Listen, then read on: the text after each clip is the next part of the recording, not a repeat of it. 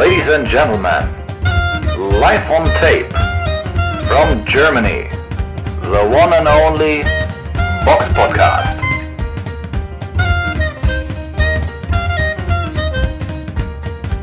Hallo und herzlich willkommen zum Box Podcast, Ausgabe 458. Es ist Sonntag, der 25.02.2024.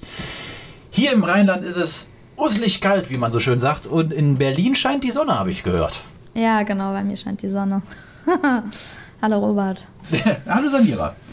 So, ja, endlich scheint mal die Sonne. Ein bisschen, weil die, also so dunkel sieht es jetzt auch nicht aus, aber okay. Na gut, ich habe hier den Vorhang natürlich zu, aber so draußen ist es schon so. ziemlich bewölkt. Und Okay. es ist nur so 7 Grad. Und nasskalt. Oh, ja. Naja, ein bisschen müssen wir noch ausharren mit diesen Temperaturen, glaube ich, dass es wirklich ein bisschen wärmer wird, aber schaffen wir schon. Das ist auch so ein urdeutsches Thema eigentlich, oder?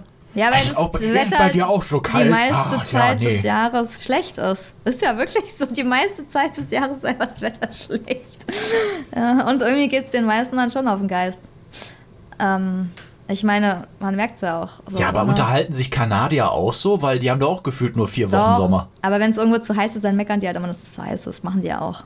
Wenn so diese ganze Hitzeperiode ist. Und oh. Doch, Italiener meckern auch, wenn es zu heiß ist die ganze Zeit. Oh, kalt, kalt. Oh, ja, doch, schon. Das ja machen gut, alle. bei denen kann ich es ja nur verstehen, aber so Kanadier, da, da ist doch auch eigentlich irgendwie gefühlt nur vier Wochen Sommer und sonst ist eigentlich auch irgendwie so ein Mischmasch zwischen Herbst und Winter. Ja, ich glaube, die haben besseren Winter als wir. Das ist dann auch nochmal so ein bisschen anders. Nicht so Matsch, sondern wenn du dann so schöneren Winter hast mit besserem Schnee und so, dann ist es auch wieder. Ich glaube, dann scheint auch manchmal mehr die Sonne. Bei uns scheint halt im Winter sehr selten auch die Sonne in den Bergen und so ist ja auch ein bisschen anders. Mhm. Es ist auch irgendwie schöner. Ja. Das ist wohl wahr. Boah. Ah, Ich, ja, ich habe also jetzt schon, wir nehmen noch keine zwei Minuten auf und ich habe jetzt schon Fernweh. Ey. Ja, musst du deine nächste Reise zumindest gedanklich vielleicht planen. Dann kannst du dich drauf freuen. Freuen wir uns so. mal auf den Rückblick, den wir jetzt machen.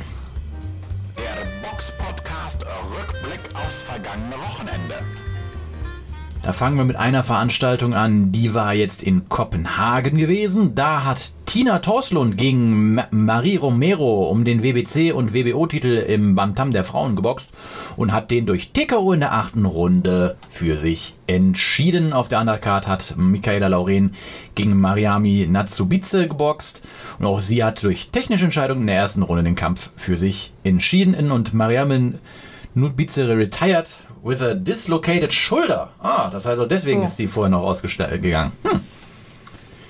Also eine ausgekugelte Schulter.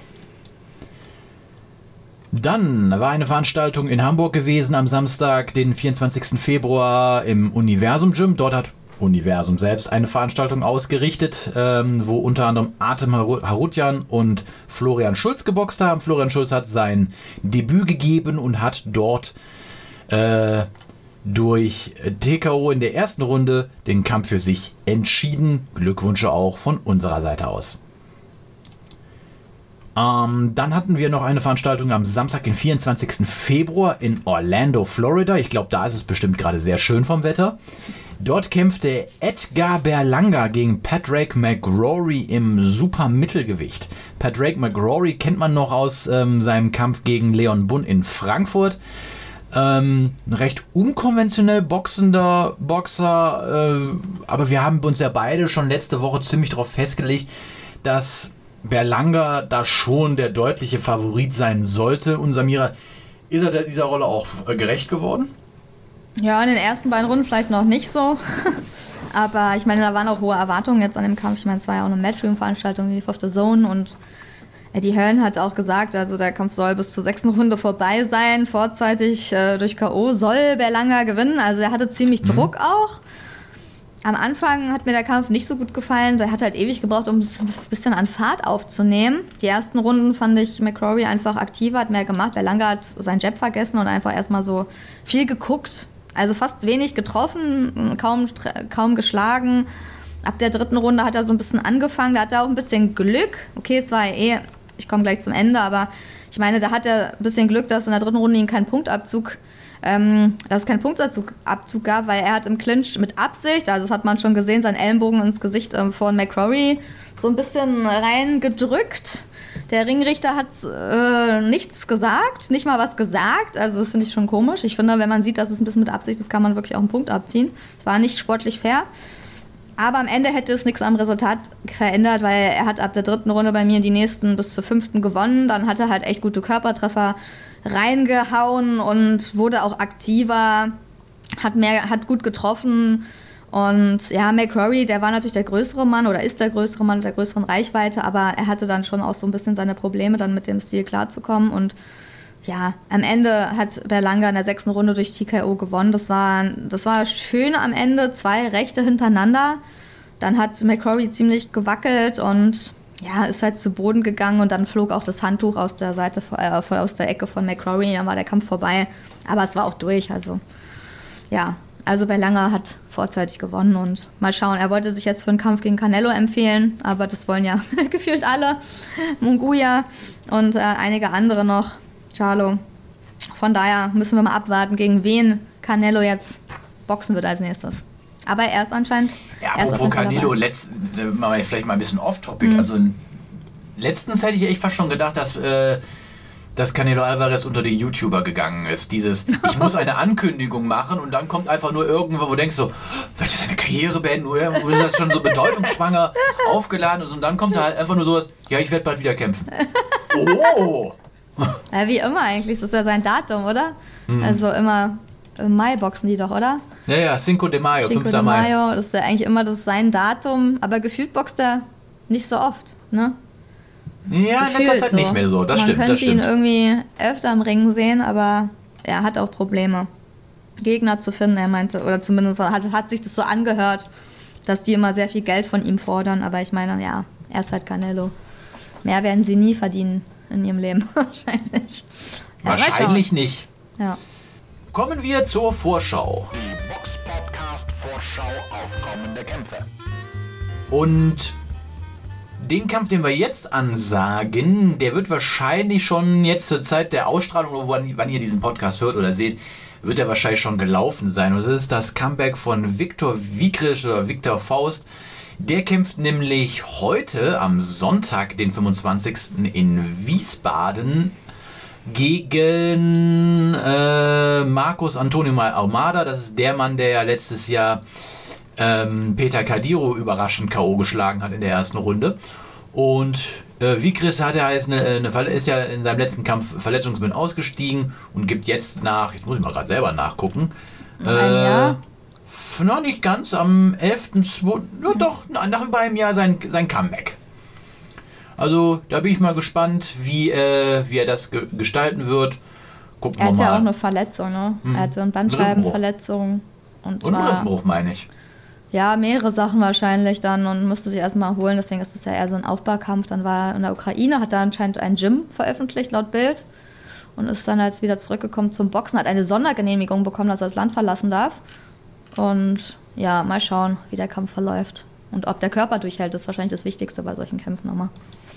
Ja, sagen wir mal so gerade mit einem Aumada, der zwar jetzt seine beste Zeit hinter sich hat, aber ich sage mal so, man kann sich auch äh, leichtere Gegner nehmen für nach einem Jahr wieder zurückkommen. Von daher finde ich, ist das eine ganz gute Ansetzung.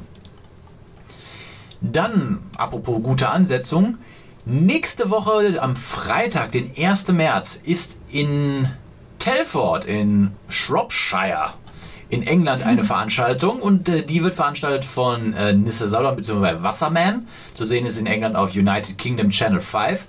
Und dort kämpft die Nummer 55 der Weltrangliste äh, aus Deutschland, Abbas Barau, gegen die Nummer 18 der Weltrangliste Sam Egerton um den vakanten EBU Europatitel. Endlich mal jemand, der den Titel der, der EBU auch mal boxen möchte. Ja, in, letzter, in den letzten Wochen habe ich irgendwie Ja. das Gefühl, dass der Titel irgendwie total unbeliebt ist. Oh, das war aber auch das Schwergewicht, wer weiß. Ja, aber Abbas ist dabei. Das ist ja schon mal. Das ist auf jeden Fall für ihn eine große Bühne und ein echt sehr wichtiger Kampf. Also, ich meine, sein Gegner ist ja auch besser gelistet. Er boxt zu Hause. Das wird jetzt nicht so eine leichte Aufgabe für, für Abbas, denke ich mal. Nee, Also. definitiv nicht. Aber ich bin auf jeden Fall mal gespannt, wie dieser, äh, wie, wie das ist, weil sag mal, Abbas Barau ist nun mal, würde ich sagen, immer noch mit Jack Kulkai die, sind die beiden besten Boxer, die wir in Deutschland haben, von der, vom Skillset her.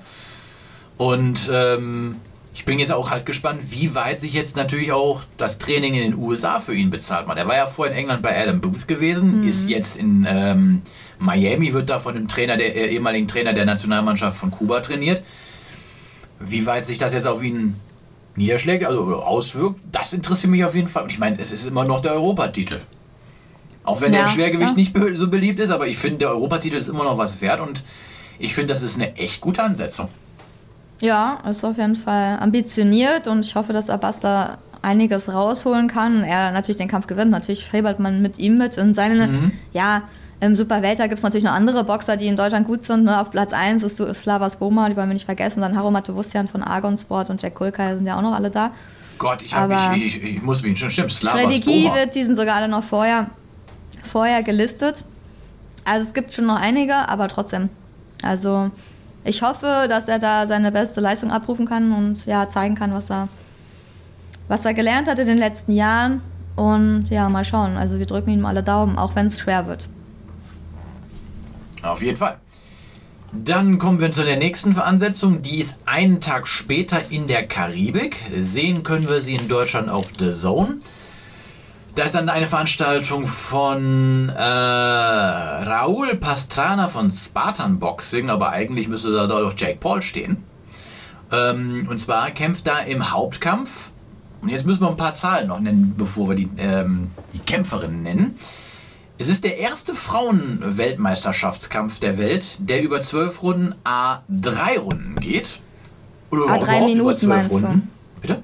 Du hast gerade A12 Runden, A3, A3 Runden gesagt. 12 Runden, Das A3 macht keinen Minuten. Sinn, da hast du recht. Also erste Frauenweltmeisterschaft, da A über zwölf Runden geht und B drei Minuten statt Genau. zwei Minuten dauert. Also das ist schon eine Premiere und bei dieser Premiere wird äh, eine Deutsche dabei sein und zwar äh, die mutige Nina Meinke kämpft dort gegen Amanda Serrano um alle vier Titel, äh, großen Titel im Federgewicht der Frauen und ich bin also es ist schon eine ordentliche Ansetzung, wenn man sich das so anguckt. Jake Paul selber wird auch auf der Undercard boxen gegen Ryan Borland im Cruisergewicht.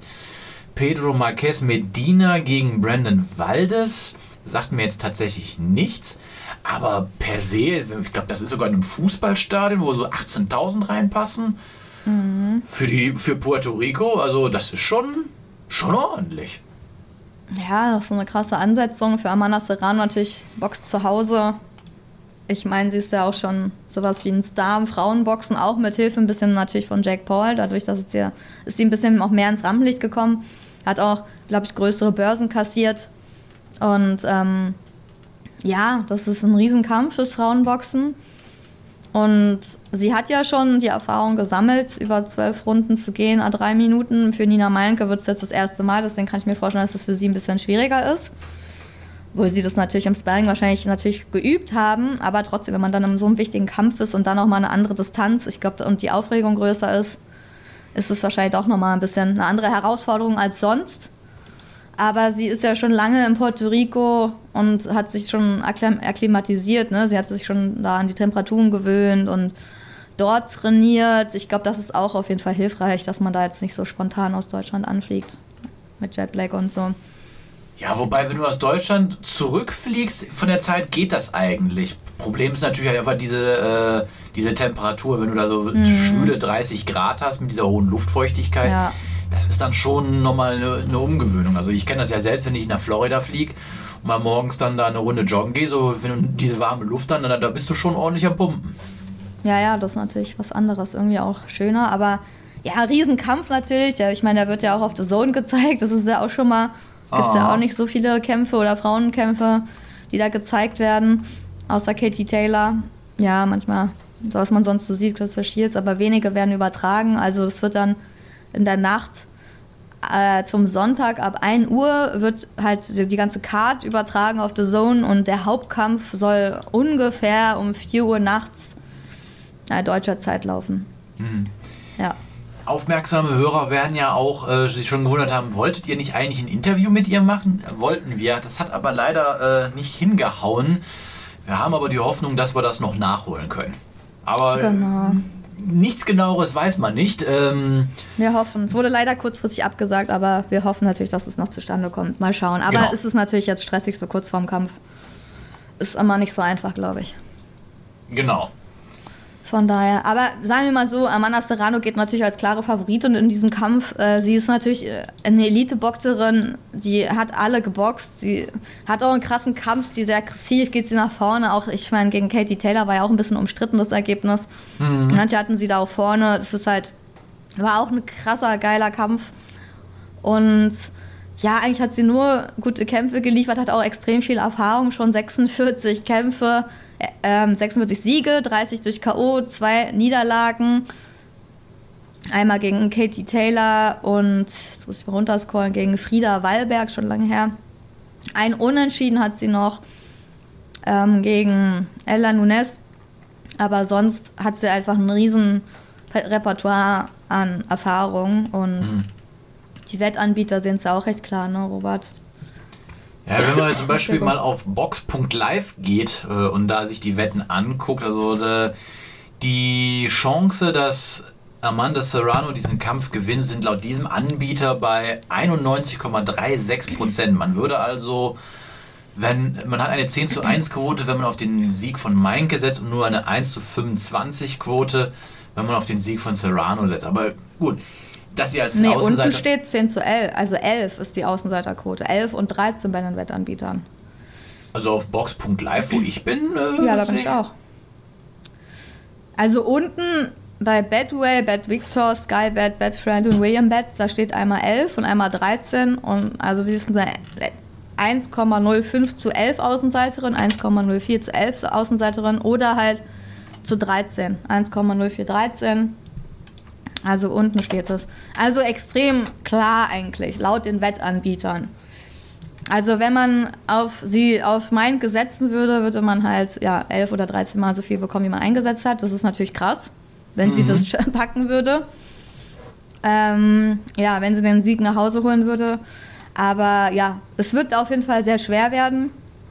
Nicht einfach, dann noch äh, auswärts zu boxen, dann noch auf so einem großen Publikum, ich meine, sie kennt es ja irgendwie auch schon. Ich meine, sie hat ja auch schon gegen Katie Taylor geboxt. Da war sie zwar noch nicht ganz so groß, Katie Taylor. Das war 2017. Sie wurde danach halt immer noch bekannter. Aber es war ja auch schon im Wembley Stadion. Also ein bisschen so große Arenen kennt sie. Und sie ist ja auch älter geworden. Sie hat mehr Erfahrung gesammelt. Ja, also dann hat sie, Nina Meinke hat ja auch einen guten Rekord. Ich meine, hat natürlich weniger Erfahrung, ist auch äh, fünf Jahre jünger. 18 Siege, vier durch K.O., drei Niederlagen, eine durch K.O. Die Niederlagen einmal gegen Sarah Mahfoud 2022. Das war das aber war keine Niederlage. Na, das war gar keine Niederlage. Also für mich war das keine Niederlage. Hm. Das ist wirklich, da kann man sich streiten. Für mich hat sie den Kampf gewonnen. Ähm, also den kann man eigentlich nicht mitzählen. Elina Tissen 2018 da war ich, glaube ich, sogar live. Ja, das war in Potsdam. Und dann Katie Taylor, okay, da ja, hatte sie dann auch einen Cut und so. Das, ja. Aber das ist die weltbeste Boxerin, mit die es gibt. Also da muss man sich auch nicht schämen, wenn man da verliert. Also im Endeffekt hat sie auch noch, echt, hat sie auch einen guten Rekord. Und ja, ich hoffe, wir hoffen natürlich, dass sie da alle überrascht und die Gürtel mitnimmt. Aber es wird sehr hart und natürlich, also für mich ist natürlich auch Amanda Serrano die Favoritin, aber ich würde es natürlich eher Nina Meinke wünschen. So. Ja, klar. Ich meine, dass, das, äh, dass wir das ihr alle gönnen, äh, das glaube ich steht außer Frage. Ja. Aber Apropos Katie Taylor, auf die gehen wir jetzt auch noch eben in den Nachrichten ein. Die Box Podcast Nachrichten. Und zwar eben erwähnte Katie Taylor ähm, kämpft am 25. Mai, also ist auch nicht mehr so lange hin, in Dublin und kämpft dort ein drittes Mal gegen Chantel Cameron. Wo man auch so denkt, so, ach, okay, so in kurzer Zeit dreimal gegeneinander kämpfen, auch nicht schlecht. Ja. Weil Cameron war ja diejenige, die Taylor überraschend letztes Jahr ihre erste Niederlage zugeführt hat. Dann hat im Rematch Katie Taylor Cameron dann besiegt und jetzt mhm. steht es quasi 1-1 und jetzt ist halt die Frage, wer entscheidet das Ding für sich? Ähm, weil Cameron, also ist ja auch wirklich eine sehr gute Boxerin und ohne Chance. Ich meine, sie hat ja im ersten Kampf gezeigt, wozu, zu was sie der, imstande ist. Ohne Chance ist sie da nicht. Auf ja, jeden Fall finde ich das eine ziemlich äh, cool. gute Ansetzung und dass man so ein Rematch macht, äh, oder, oder, dritten, ein zweites oder äh, Rematch macht, finde ich schon ganz gut, weil wer das anscheinend nicht macht, ist Jilai Zhang. was, eine Über was eine Überleitung, oder? Denn Joseph Parker hat auch erwähnt, dass er für seinen Kampf gegen Jilai Zhang, der kämpft ja auf der Undercard von Anthony Joshua gegen Francis Ngannou, eine einseitige Rematch-Klausel unterschreiben musste. Nee, Ähm. Joseph Parker, ja. Was habe ich denn gesagt? Achso, ja, habe ich gerade irgendwie falsch verstanden. Nee, nee, Jilai, äh, Joseph Parker musste für seinen Kampf gegen Genau. Jilai Zhang eine einseitige Rückkampfklausel unterschreiben. Genau. Und wie sieht die aus? Naja, dass wenn er gewinnt, quasi, wenn Parker gewinnt, dann muss er natürlich nochmal gegen Zhang antreten. Und wenn Zhang gewinnt, muss er es nicht. Verstehst du? Ist ja ungerecht irgendwie, ne? Verstehst Ja, du eigentlich total, total bescheuert eigentlich. Aber gut, die wollen ja Naja, das wenn du den Kampf sonst nicht kriegst, wenn er sagt, du Ja. musst es unterschreiben, sonst kriegst du den Kampf nicht. Also, ich Ja. meine, das ist halt, der steht, also bei Boxen 1 steht wegen Jungs Position bei der WBO. Mhm. Der will halt seine Position nicht gefährden und sagt sich sozusagen, ich sichere die ab. Falls Mhm. ich verliere, boxe ich den halt nochmal, um meine Position dann trotzdem wieder quasi zu halten, falls, ich, falls er da gewinnen kann. Ne? Weiß Ja, man ja, ja alles nicht. Aber das ist halt natürlich, wenn du da die Ace-Side bist, kannst du halt Forderungen stellen. Wenn der andere darauf eingeht, dann ist es halt so, dann hast du Glück. Mhm. Sonst ist es natürlich meistens eher so, dass beide sowas unterschreiben. Mhm. Aber da muss sich Joseph Parker seiner Sache auch ziemlich sicher Ja. sein. Ja, ich glaube schon. Gut, der hat jetzt, ähm, hat jetzt wirklich die beste Leistung seit Jahren gegen Wilder gezeigt. Allerdings muss man auch dazu sagen, Wilder hat auch nicht wirklich was getan, um ihm gefährlich zu werden. Ja. War ja Naja. schon wirklich extrem einseitig gewesen. Ja, oder er Da will vorher halt, ich nämlich gesagt, so, pff, Parker hat schon seine beste Zeit lange hinter sich. Ja. ja, dachte man, aber im Endeffekt, äh, Wilder hat eigentlich extrem enttäuscht. Man hat nicht so wirklich viel von Wilder gesehen. Der war halt nicht mehr irgendwie so wie früher. Und ich weiß Der nicht, stand ob er halt da. Der kommt wahrscheinlich da auch nicht mehr hin. Aber gegen Zhang, also da boxen beide, denke ich mal auch noch. Also das ist schon ein anderes, anderer Kampf, der auch sehr gefährlich ist und recht offen, würde ich auch sagen. Hm. Ähm, das wird schon eine andere Herausforderung werden. Also, aber cooler Kampf. Ich meine, wenn, wenn Joseph Parker da gut verdient, dann warum nicht? Vielleicht denkt er sich, ich nehme einfach das Geld mit und vielleicht machen wir zwei Kämpfe. Und hat er sich zwei Kämpfe in Riyadh gesichert, also warum nicht? Ich finde den Kampf cool, die Ansetzung ist spannend. Und ja, ich denke mal, der ist jetzt auch auf so einem Hoch und dass er sehr, sehr, sehr viel Selbstvertrauen hat Mhm. und auch denkt, dass er vielleicht Xilai Zhang oder Xilai Zhang zweimal besiegen kann, wer weiß. Aber gut, unsere Prognosen gehen wir ja nächste Woche Nee, dann ja. ab. Oder übernächste? Wann, nee, wann war der Kampf nochmal? Ähm, Auf jeden Fall im, Mer äh, im März ist er. Wenn dann der Kampf äh, stattfindet, werden wir natürlich 8. da. März. Genau, dann werden wir da unsere Prognosen abgeben. Genau wie wir auch unsere Prognosen abgeben werden im März. Wenn Mahmoud Shah seinen WBA-Titel das erste Mal nach wie vielen Jahren? nach sechs Jahren und vier Monaten. Sechs, Das ist krass, ne? sechs Jahre, vier Monate. Das Ja, erste Mal vert- verteidigt Das ist gegen krass. Kubrat Pulev. Ich glaube, ich, ich glaub, die Zeitspanne seitdem ein Titelverteidigung ist noch nie so groß gewesen. Andererseits war er aber auch zwischenzeitlich mal woanders gewesen. Also ich weiß nicht, ob das zählt. Ja, weiß ich nicht. Offiziell ist es halt so. Ja, aber er hat sie doch dann, dann wieder zurückgekriegt, oder? Also, Ja, ja, aber das war ja letztes Jahr. ja. Das war letztes Jahr nach dem Usyk-Dubois-Kampf. Da ist ja dann quasi der Titel vakant geworden, beziehungsweise sollte ja eigentlich gar nicht mehr neu ausgeboxt werden. Äh, weil die WBR mal gesagt hat, sie wollen ja eigentlich diesen regulären Titel mal abschaffen, aber Char hat den ja erfolgreich eingeklagt und komischerweise kam auch diese Meldung irgendwie, glaube ich, ein paar Tage damals, nachdem dann äh, der Kampf äh, Usyk gegen Dubois in Polen abgelaufen ist. Aber für ihn ist es ja trotzdem die erste. Er hat ja davor seinen Titel nicht verteidigt, quasi. Ja, ja. Ne? Also er hat einfach sehr Aber er lange. hat ihn ja auch eine Zwischenzeit lang gar nicht gehalten. ja, So gesehen ist es ja gar nicht die erste Titelverteidigung nach sechs Jahren, weil dafür müsste er ihn ja die ganze Zeit auch gehalten haben. Er hat ja zwischenzeitlich selber nochmal gekämpft, hat ihn aber zu dem Zeitpunkt gar nicht mehr gehalten. ich glaube, da blickt keiner mehr durch, ehrlich gesagt. Jetzt mal ehrlich, ich glaube, da blickt keiner mehr durch, wer wann welchen Titel offiziell hatte und ob er nicht geklagt hat und ihm doch nachträglich noch irgendwas. Keine Ahnung. Ja, viele Sachen blickt man da einfach nicht durch. Ist ja genau wie äh, diese, auch die Ansetzung jetzt gegen Kubrat Pulev. Der ist ja jetzt, glaube ich, vor kurzem erst in das WBA-Ranking aufgenommen worden durch seinen Kampf da gegen Wawczyk im, äh, im Dezember. Und ich glaube, ich habe das bei RTL gelesen. Da stand dann auch irgendwie, ja, warum ist er denn jetzt in der äh, Rangliste aufgenommen? Und die WBA hat wohl gesagt, weil er bald gegen Mahmoud Shah boxen wird. Ja, aber das kann man auch irgendwie verstehen, weil du weißt ja, was für ein Hin und Her es da gab. Und es haben ja so viele Gegner schon abgesagt. Gerade so, ne, wenn man an Don King, die ganzen Don King-Boxer da, Ja, ja. die wollen einfach, dass da irgendein Kampf stattfindet und nicht wieder irgendjemand absagt. Weil wenn die wieder eine Ansetzung machen, das ist ja wie beim EBU-Titel, die dann eh nicht zustande kommen, dann hat es halt keinen Sinn. Und Ja, deswegen jeden sagen die Fall. wahrscheinlich, er hat sich jetzt bereit erklärt, gegen ihn zu boxen, dann machen wir das jetzt einfach. Dann wird er halt aufgenommen und fertig, weil wir finden halt so schnell jetzt auch keinen anderen. Sonst muss Char halt noch, äh, weiß ich nicht, wie viele Jahre warten. Und die verdienen ja dann auch, verdienen ja auch kein Geld dann, wenn keiner drum boxt. Das ist richtig. Und anscheinend ist der Kampf ja dann auch nicht so, weiß ich nicht, ist auch nicht so interessant. Ich meine, Mahmoud Shah muss ja auch nach Bulgarien gehen mit seinem Titel, zu seiner Titelverteidigung quasi in die Heimatstadt von Kubrat Pulev, ne, wo er dann die Hallen voll macht. Ja, ja. Das heißt, das ist natürlich, ja, eigentlich wäre es ja eher so, dass der Titelträger ne, den anderen einlädt in seine Halle, um seinen Titel zu verteidigen. Aber anscheinend, äh, das macht er ja nicht. Ich meine, ja, ist natürlich auch schwer. Wo wohnt er jetzt in Dubai? Ich meine, ob er da jetzt so eine große Halle voll kriegt. Keine Ahnung, ob keine er in Ahnung. Deutschland eine Halle voll kriegt, kann ich jetzt auch nicht beantworten. Keine Ahnung. Ähm, ich denke mal, es so macht eine natürlich, große. es macht, ja, es macht natürlich finanziell schon Sinn, da nach Sofia zu gehen, äh, wenn eine große Halle voll gemacht, wenn, wenn, wenn da das Geld zu verdienen ist. Äh, beide sind ja jetzt auch nicht mehr die Jüngsten. Also von daher kann ich diesen den Business Move schon gut nachvollziehen. Gut, nimm mal jetzt da den regulären WBA-Titel außen vor. Prinzipiell ist es aber trotzdem, finde ich, immer noch eine gute Ansetzung. Ja, ja, also ich glaube schon, dass die auch noch größere Halle in Deutschland vollkriegen würden, weil beide Namen einfach in Deutschland bekannt sind. Aber ich weiß jetzt nicht, ob die Halle so voll wäre wie jetzt in Sofia. Ne? Da sind ja, glaube ich, 12.000. Das ist schon eine Nummer. Das Ja. schafft in Deutschland, hat zuletzt, also das schafft ja keiner mehr gefühlt.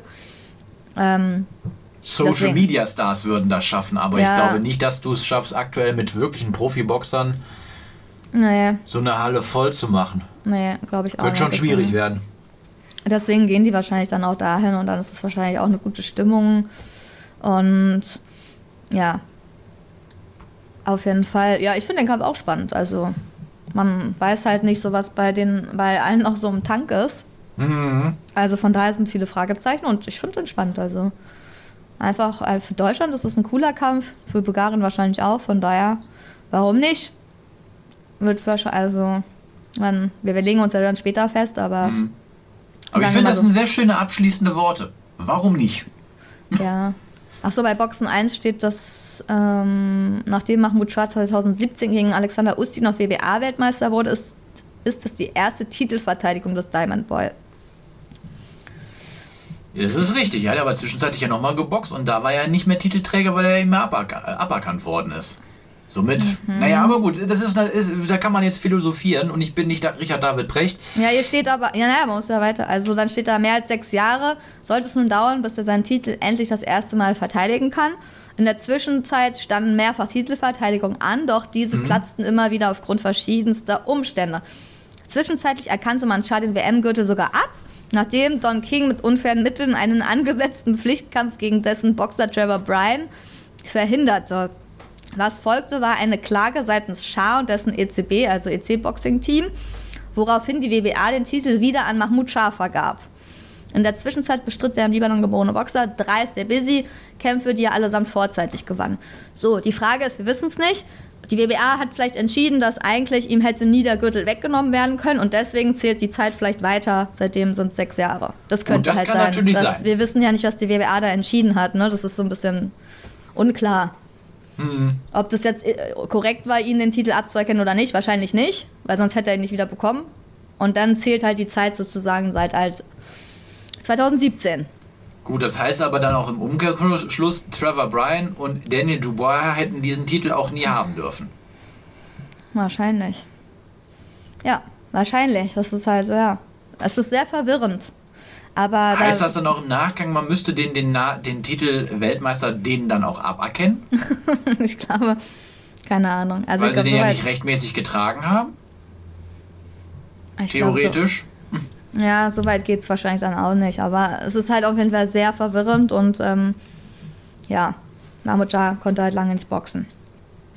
Ja. Hoffen wir mal, dass der Manchmal- Kampf wirklich zustande kommt, dass die beiden in den Ring steigen.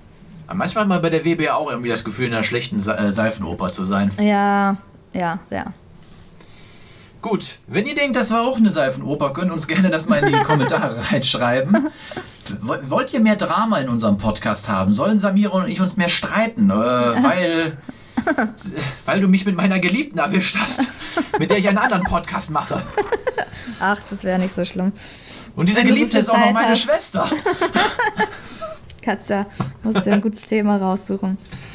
Nee, achso, ich habe noch eine Frage an die Hörer. Oh, Ähm, und zwar, wenn ihr irgendein, uns irgendeinen YouTube-Kanal empfehlen äh, könnt, der sich mit Boxen, also auch mit Boxen zumindest, kann auch Kampfsportkanal sein, aber auch mit Boxen beschäftigt, wo ihr gerne mal ein Interview hören würdet, die wir mal anfragen sollen, ähm, dann würden wir uns freuen. Also was ihr gut findet, wenn ihr gerne vielleicht mal im Interview hören möchtet. So, ja, das ist darüber, über Ideen, die wir vielleicht noch nicht so kennen oder wären wir dankbar.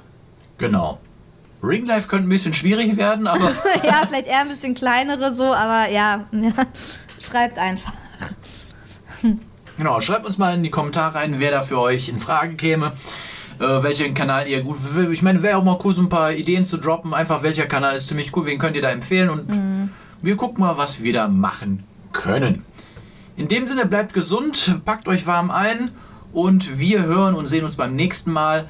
Äh, vielen Dank auch nochmal an unsere Kanalmitglieder, dass ihr uns so zahlreich unterstützt. Äh, wir wissen das wirklich sehr zu schätzen. Macht es gut. Bis bald. Ciao. Ciao. The one and only Box Podcast. New episodes every week. Follow us on Facebook, Instagram, YouTube, iTunes Music and Spotify. boxpodcast.de